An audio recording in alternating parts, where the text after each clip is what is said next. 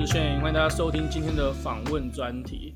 那今天邀请到的来宾呢，他也是我大学的同学，然后在毕业之后发现他其实在日本工作了很大一段时间，这样，所以今天特别邀请他呢来跟我们分享一下在日本奋斗的心得。所以让我们欢迎 Anna。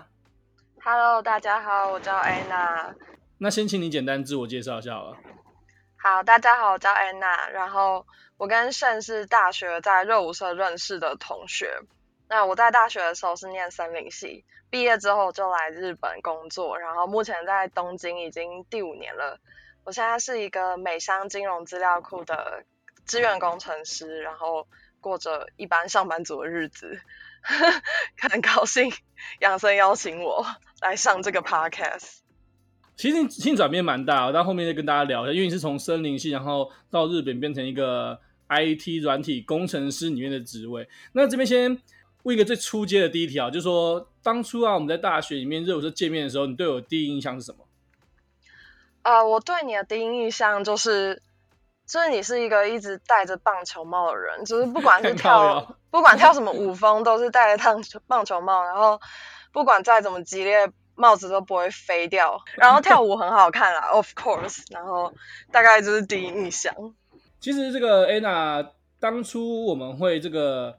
遇到也是因为她当初跳热舞社的时候跳到一支我编的舞这样，然后那个时候才会变得比较熟练。我记得好像我们跳舞分组的时候，我们还是同一组的，就你是跟我一起配合的那个人，应该还记得吧？我我还记得，我还记得，我 印象蛮深刻。那支舞叫拉威嘛，因为我们大学的时候还蛮流行那个 locking 跟 waking 舞风的搭配。那那你记得我们的编舞的？这个教学编到第一页完，他就不编了吗？哦，我记得啊。然后后来 后来变成你跟一王就是，跟对跟王青云一起编完这支舞啦。后来就是跟王青云一起编完，但是后来结果好像反应还行啊，只是说过程非常曲折这样。好，那这边想问一下，说其实你在大学是念森林系嘛？那后来又转到 IT 的产业，那想先跟大家介绍一下，说森林系通常在干嘛，然后有什么有趣的课程吗？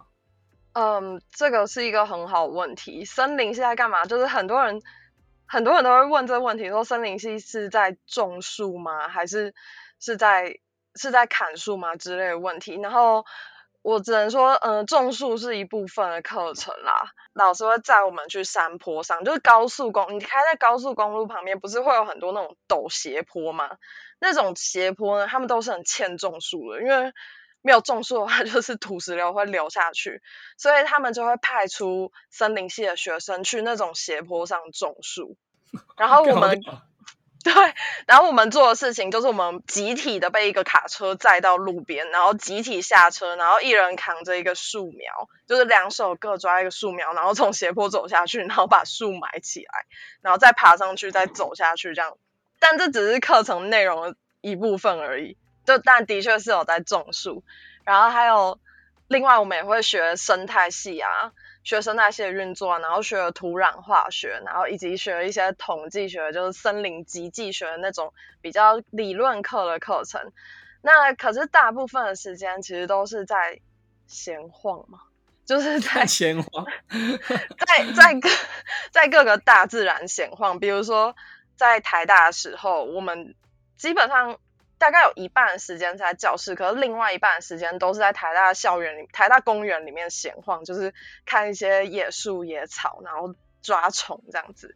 因为其实你说这个在其实森林系它课程有一半是户外，一半是这个室内嘛。那在这个大学四年里面，你觉得哪一种课程是最有趣的，或是哪一项哪一堂课程你觉得印象最深刻吗？我比较印象深刻的是森林系它。就是寒暑假都会叫我们去溪头实习，然后实习的话就是你要在山上住一个礼拜，就住一个礼拜，然后每天在山上跑来跑去这样。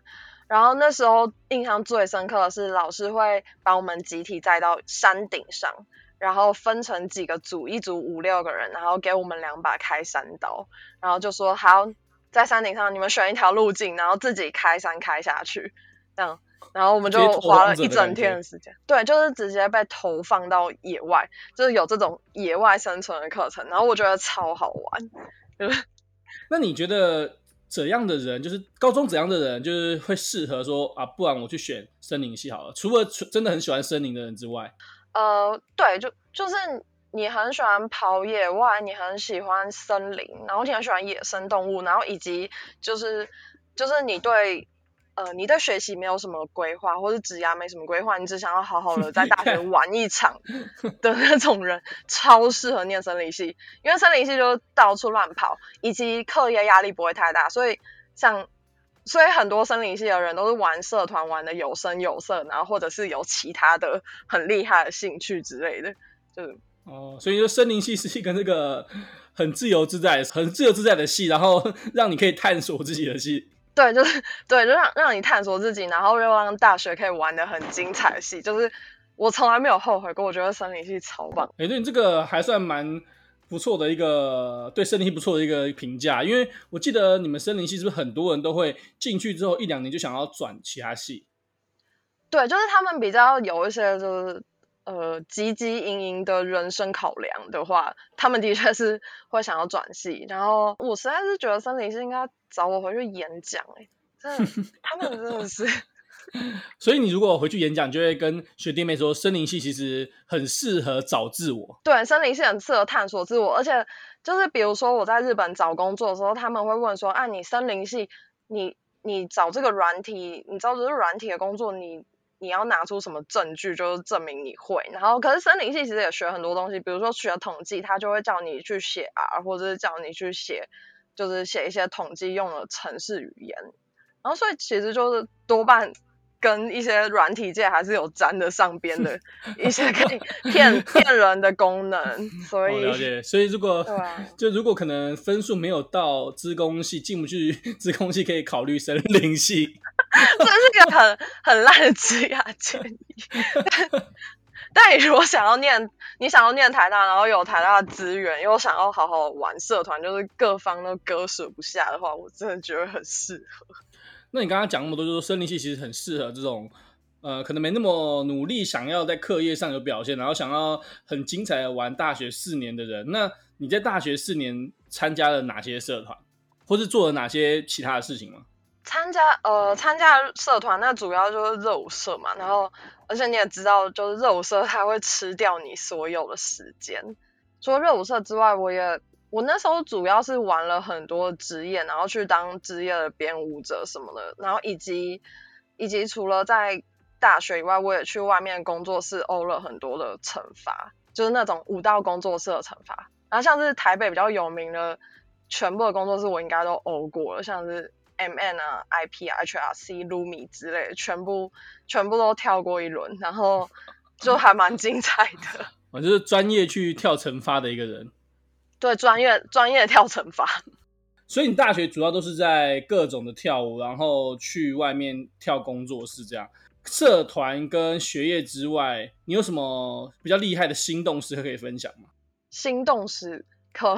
你说你说什么样的心动时刻？就是异性啊，或者是同性，然后你们可能就是心跳会加速的那种时刻。好哦，哎，还我不知道会不会太突兀，但是但是我大学的时候只有喜欢过两个人，然后反正一个就是我大学刚进来的时候男朋友，然后另外一个 另外一个我觉得很突兀，但但是我我我曾经有暗恋过你，这会不会太劲爆？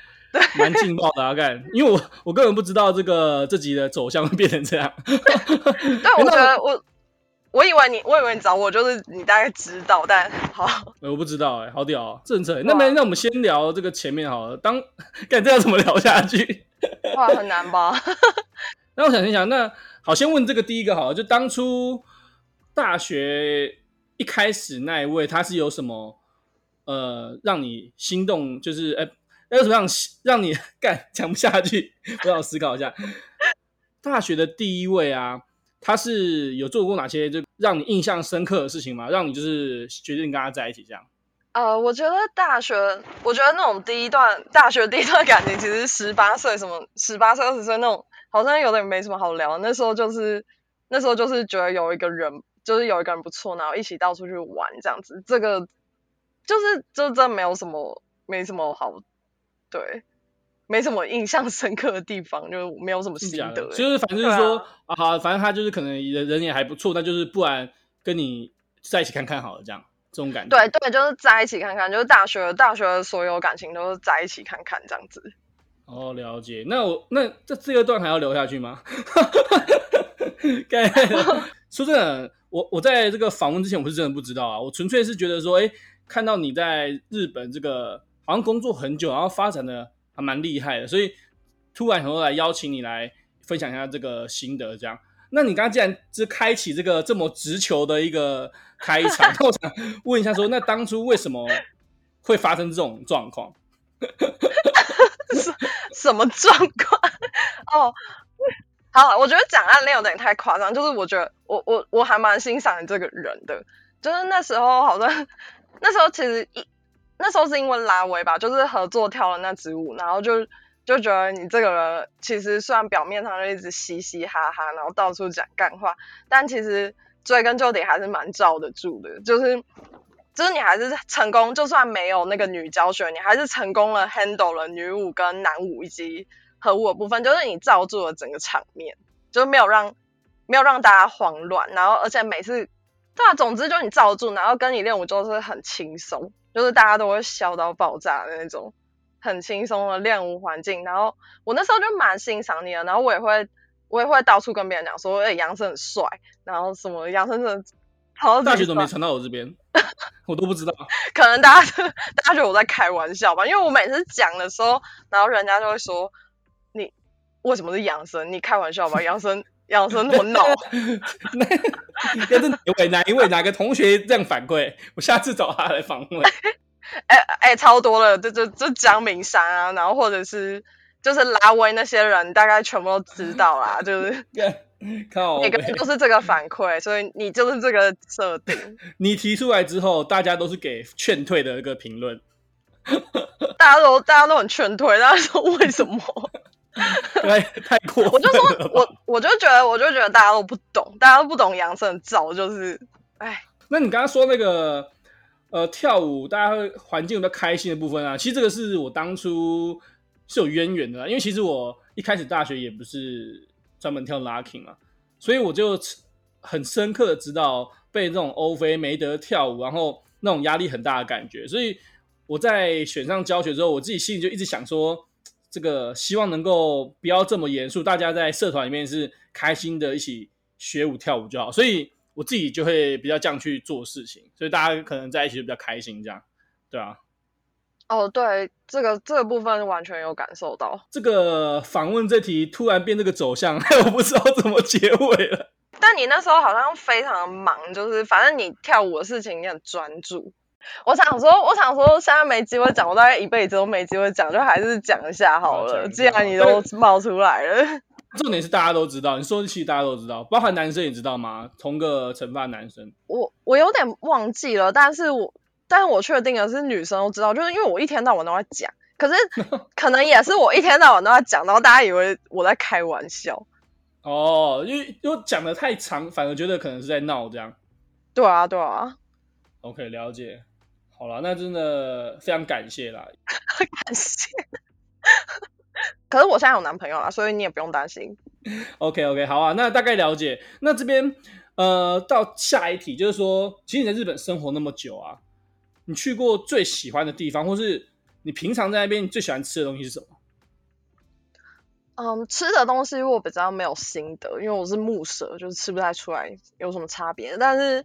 但是喜欢的地方的话，我有个地方还蛮喜欢，就是长野县的有个叫做白马的地方，白色的马的地方。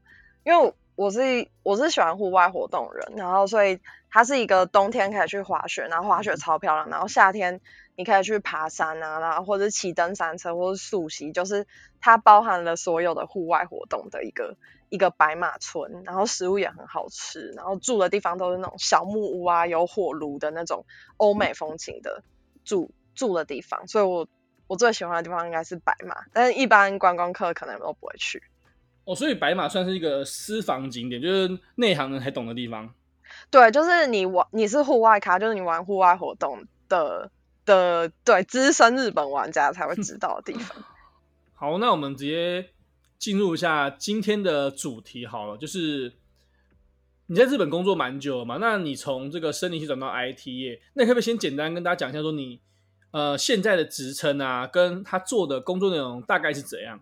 我现在我现在是在一家美商的金融资料库当客户支援工程师，然后他要做的工作，我们公司的产品就是他会把所有公司的财报啊，或是公司的所有历史跟财务金融有关的资料，都在我们公司的终端机里面，还有包括证交从证交所拿来的一些股价的 data，就是都在我们公司的产品里面，然后。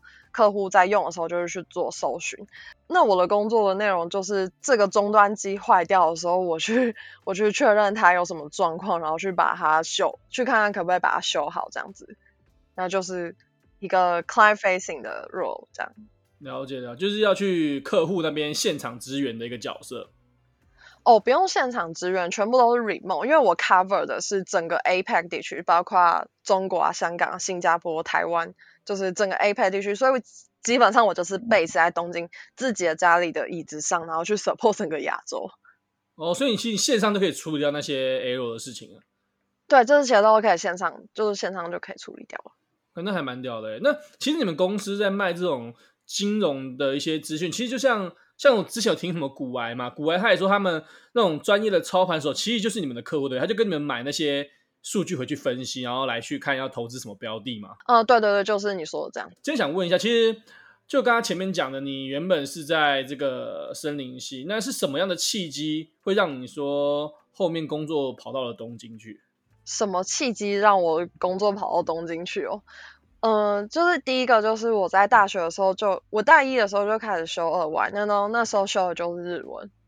那因为就是日文应该大家都会选嘛，然后可是我选了之后我还学的还蛮认真，然后就考到 N1 怎样了，然后后来就进了一家台湾的贸易商，然后去那边做实习这样子，然后可是在实习的时候，因为日文讲太烂，然后被 fire 了，我当时我是直接被派去做一个九人的商务商务日文翻译吧，就是现场会议翻译，然后我做的很烂，因为我完全听不懂他们在讲什么东西。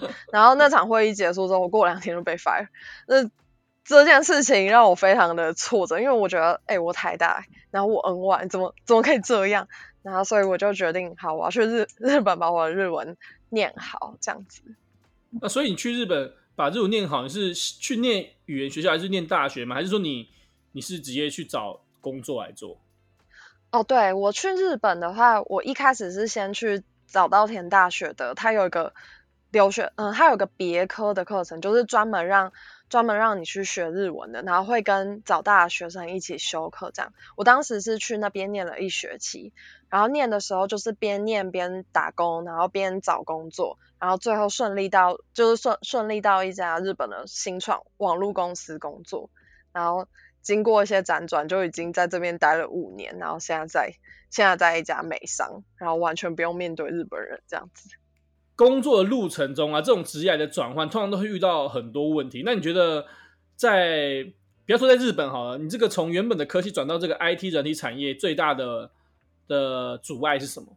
嗯、呃，我觉得，我觉得最大的阻碍就是，倒不是履历。的问题，因为日本这边他们在招新鲜人的时候，他们是不看科系的，就是比如说你念中文系，你也还是可以去应征软体工程师，就是或者你念哲学系，你还是可以去应征财务分析师，这就是日本他们求职的现的一个现况吧。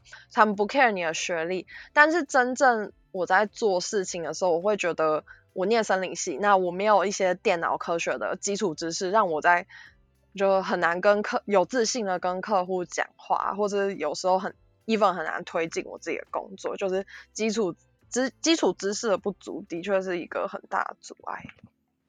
所以后来你是进去公司之后再恶补吗？还是说你是先想办法恶补之后才进去的？基本上我是没有恶补啦，就是进公司之前跟进公司之后我都没有恶补，就是我全部都是胡烂，就是不懂装懂。但你现在是懂的吧？你现在不要跟我说五年还是不懂，就是有点有点半生不熟，但是 了解了。反正你是这个用这个 on job training 的方式啊。对，日本这边基本上都是 on job training，就是说、啊、说好点是 on job training，那代表你前面真的都在唬烂客人。是啊，我每次都我每次都很心虚。知道就是常常看一些日剧啊什么的，他们其实。求职的活动都很盛行嘛，都要什么参加什么救活，在大四的时候，那他们那边求职会很竞争吗？还是其实外国人在那边是有优势的？嗯，他们自己日本的。他们自己日本人跟日本人互相的竞争的确是非常激烈的，因为他们都是想要抢那个 top 级的公司嘛，然后抢那些大日商或者大银行这样子。那他们自己的竞争是很激烈的。可是我觉得你在你是外国人，你本来就有一个语言优势的，你基本上是会三种语言嘛，三种是配备，就是中英日是。基本配备，那你可能在台湾有工作经验的话，比如说你在台湾已经会 programming 了，那你就是再有一个武器。那这其实这其实都还蛮有优势的。这边是插插一题好了，其实你在日本工作那么久嘛，那其实也遇过了很多这个当地日本人，然后可能也遇过一些其他国家的人。那你这边觉得日本的女生跟台湾的女生最大的差别是什么？日本日本女生跟台湾最台湾女生最大的差别就是。日本女生不管怎样都要穿丝袜，就是她们，她们连穿凉鞋都要穿丝袜，就去海边也要穿丝袜。穿比基尼配丝袜不可能吧？比基尼没有配丝袜，但是可能丝袜先穿着，然后到海边之后脱下来再换比基尼，这样就是就是没穿丝袜不太礼貌啦。不，他们不能露出，直接露出腿是不行的。对，就是传传统上就是最传统的那种，直接露出来你的肌肤就是很不很没有礼貌。就跟，可是我在东京这个最他们最先进的地方还是一样吗？哦，对啊，在先进，当然当然现在已经就是大家穿着各各有各有风格啦，就是大家会改变，但是很多还是很多女生，尤其是上班族，都是一定会穿丝袜的。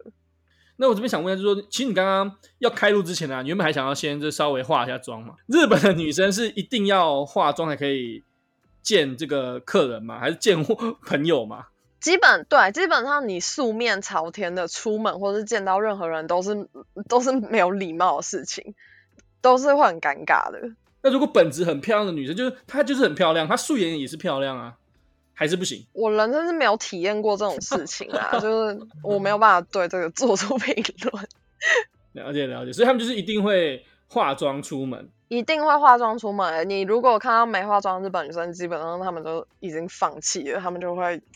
全套都穿着睡衣出门，只有完全放弃的人才会不化妆。那我记得，其实其实我之前在日本就是工作前有在日本工留学三个月，但是其实就是简单的语言学校啊。那我在那个时候是应该是一月到四月吧，然后我有发现到一个特点，就是日本的女生是不是很喜欢打那种橘色的腮红？橘色的腮红在这边还蛮。蛮流行的，就是一种文青的感觉，就不会太粉嫩的感觉。但是他们的妆容啊，以及他们的穿着都是跟着每一季杂志的变化的。就是比如说这一季流行什么东西，他们就会全体人都穿这个东西，或者画这个妆容。就是他们喜欢集体一起做一件事情，所以你会看到很多类似的东西。我觉得他们很，他们很 follow 的这个潮流在走，这样。对，就是对他们很 follow 潮流在走，然后。日本春夏秋冬四季很明显嘛，然后你春夏秋冬每一季都有该做的事情，就是你要 follow 那个，比如说春天就是要看樱花，然后夏秋秋天就是要赏枫叶这样子，就是你一定要跟上，一定要 follow 到。了解，反正日本就很很注重这种活动的仪式感的感觉。对，活动仪式感，然后还有其他人在做什么，他们非常 care 这些其他人在做什么的东西。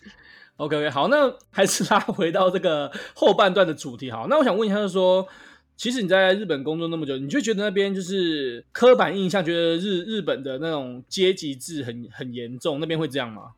嗯，会，就是就是阶级制，完全完全就是会啊，就是前后辈，你要对上司很尊敬啊，然后不能乱讲自己的想法，不能乱讲自己的想法，然后要让上司做主。这个东西是非常的严重的。那一般一般的日商，但还是看公司，像外商的话可能会好一点，但是日商的话，就是基本上很多都是很传统的。那包含你一开始找的那份新创也是这样吗？就是新创的行业还是这样吗？新创行行业也还是这样的，就是早上起来我们会有个朝会，就是早上九点还是十点的朝会，全体起立，然后社长发言，然后社长发言之后，大家就是拍个手解散这样子。哦，还要有这种新创级的这种升旗典礼的感觉。当然，现在日本已经慢慢的在改革中，然后 Corona 嘛，大家全部都在家工作，已经有很多很新的工作模式出现了，但但但还是有很多传统的一些工运作模式。那这边想再问一题重点的题目，就是说，其实应该很多可能大学刚毕业的人，包含我自己，当初从日本游学回来，都还蛮想说，哎，可不可以找一份哎在日本工作的工作，可能去增加自己的见闻，然后顺便把这个语言练好。那如果是以你这个过来人经验，你会觉得说要去日本工作的人呢、通常怎样的人比较适合？然后要给他什么建议吗？一开始在找工作的时候，我觉得你要有一定程度的把日文学好，然后以及了解他们的上下关系，还有他们的他们的文化啦。因为如果都不喜欢的话，你来这边就是会跟你的同事相处的不是很愉快，就是他们会觉得你这个人很没礼貌，然后以及。对，你就会慢慢的觉得说，啊，我我不知道我在这里干嘛，我跟这里没有任何一个人可以好好讲话这样子，所以一开始就可以了解，就是学好他们的语言，然后学好了解他们的文化，我觉得是比较重要的。然后求职的话，我觉得每个人的职涯发展不一样，就是我我不想要用我自己的个人经验去给大家建议这样子。你们通常下班之后都会去做哪些事情啊？就是日本日本他们习惯下班是不是很喜欢去什么？印象中很喜欢去居酒屋啊什么？那实际上你在那边工作五年，通常同事下班都会做什么事情？基本上同事下班的话，他们会去喝酒聚餐比较多。不过因为 Corona 嘛，就是日本的 Corona 很严重，已经已经快两年了。然后两年的话，基本上现在全东京的人都在家工作，所以下班之后，大家除了喝酒工作之后，开始有很多其他的事情事情在发生。不过这件事。这他们在做什么？其实我也不太清楚。不过我自己的话，我是我是用这两年时间，我一直在练瑜伽，然后我也在今年成为就是美国瑜伽联盟的瑜伽老师。然后我现在有在东京教学，这样子算是做一个自己的 side project。所以，所以你从 Corona 的这个疫情下，把你变成了一个瑜伽老师？对，就是 Corona 让我有很多时间可以。练习就是对练瑜伽，然后我就去上了瑜伽的师资练习啊，然后去上瑜伽的师资课，然后我现在是瑜伽老师。那他们现在会去会去跟你上课吗？还是你们是用视讯的方式在上课？哦，现在我在我在这边是在教台湾人的社群，所以我所以我们会租一间教室，然后去教室上一起在教室上课这样，或是在公园，或是在海边。但是你刚刚提到这个日本的疫情已经两年嘛，但是我们其实，在台湾就可能再对比一下，就是在台湾的新闻啊，其实一直在说日本其实没有很认真在防疫，那他们其实都还是很过自己的生活啊。真的真实的状况是这样吗？在东京看到的？嗯，在东京看到的话，他们是他们是没有在防疫，就是商场啊，或或者是卡拉 OK 啊，餐厅都是非常多人的，就是他们是放弃防疫。就是有一种有一种哦，放弃，然后让该感染的人感染，然后就会集体免疫的那种感觉。然后政府也已经发布了很多次紧急事态，什么都是没人鸟的，就是 没有人在管政府讲什么，大家都该出门就出门玩的。疫情除了影响他们工作之外，其实对他们生活没什么影响。对，就是除我觉得除了疫情，疫情除了让工作变成在家里工作之外，现在正常生活不完全对啊，完全没有被影响到了。那如果是在疫情前呢？因为你工作五年嘛，那在疫情前就可能三年前、两年前那个时候工作之后下班通常会干嘛？那时候工作下班，他们就是一般的人，他们真的是去喝酒聚会比较多。我自己是会去，我我我不会去，我超讨厌，我超讨厌去喝酒聚会，因为 喝酒聚会就是女生你要负责夹菜跟倒酒给大家。哦，真的会这样就对了。如果你不夹会被骂吗？也不会被骂，就是会有人叹一口气，然后把那个夹子拿起来，然后开始把菜分给大家。然后服务生他们会通常就是把那个夹子就是放在女生前面，就是要你夹这样子。哦，所以所以真的是在这个喝酒的场合，他们女生要服务，要做这个服务的动作，这样。对，就是要服务其他男同事。然后我就我我我真我真的超 讨厌去这种喝酒场合，所以我都不会，我基本上是不会去。诶、那如果不去跟他们 social 的话，会影响到工作上的状况吗？还是其实还好？会影响到工作上的状况，就可能你会发现他们比较，他们工作上可能比较快就可以达成结论、达成共识什么的，然后你就有一种被排外，就是异乡人，不是啦，就是边 边缘人的感觉啦。啊，因为你没有跟他们有私交的感觉。对对对，他们他们还蛮 care，就是工作之后的私交。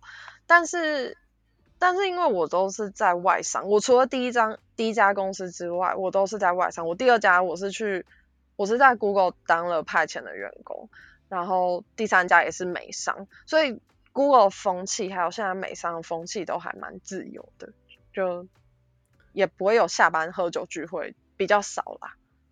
了解了解，那。其实你在工日本工作了那么久，那你之后的打算会是怎样？就是之后是想要说在那边有什么样的目标吗？还是说你其实，在后面你还是想去其他的国家再去看看之类？还是你要回台湾之类的？我第一个就是我绝对不会回台湾，因为我觉得台湾台湾太过炎热。我目前的打算就是我会在日本再多待个，我会在日本再待个一两年，然后先拿到永住权。然后拿到之后，我可能会想去其他国家看看，就是探索一下，待个待再待个一再待个一两年这样子，然后再决定我要落脚在哪边。因为我现在也只有在日本生跟台湾生活过，我想要再去一个地方，然后再决定。OK，好，那那今天就差不多到这边啦。非常感谢这个 Anna 来跟我们分享她在日本工作五年的经验，然后而且还有一些这个之前在大学的、啊、一些系上的一些有趣的事情。那今天就这样吧，大家拜拜，大家拜拜。